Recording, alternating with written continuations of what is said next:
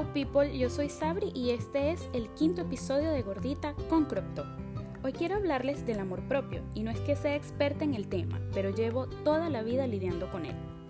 De pequeños no sabemos de complejos ni prejuicios y no es hasta que crecemos que entendemos que existen unos patrones de belleza que deberíamos seguir tan rígidos y perfectos que sin lugar a duda son difíciles de cumplir.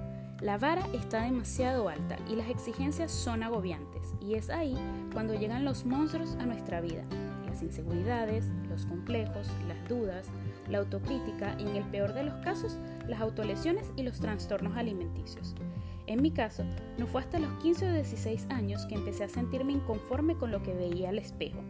Sufrí de trastorno dismórfico corporal, teniendo una realidad alterna de mi apariencia física por vuelta de los 26 comencé a obsesionarme con mi peso al punto de tener trastornos alimenticios.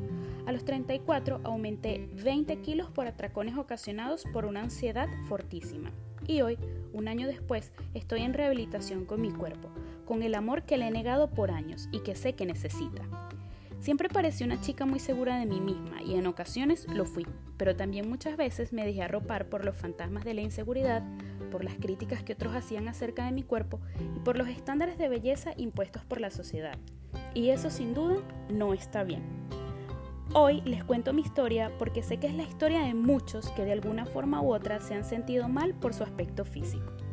Siento que hoy esta batalla no está librada al 100%, pero la relación que tengo con mi cuerpo, con la comida, conmigo, está sanando. Y quiero que sepas que tú también lo puedes lograr.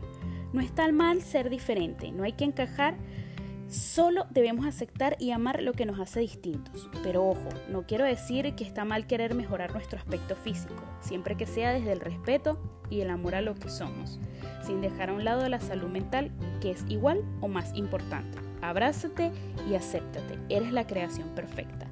Vemos en un próximo episodio y no olvides seguirme en mi Instagram arroba sabriporras. Los quiero. Bye.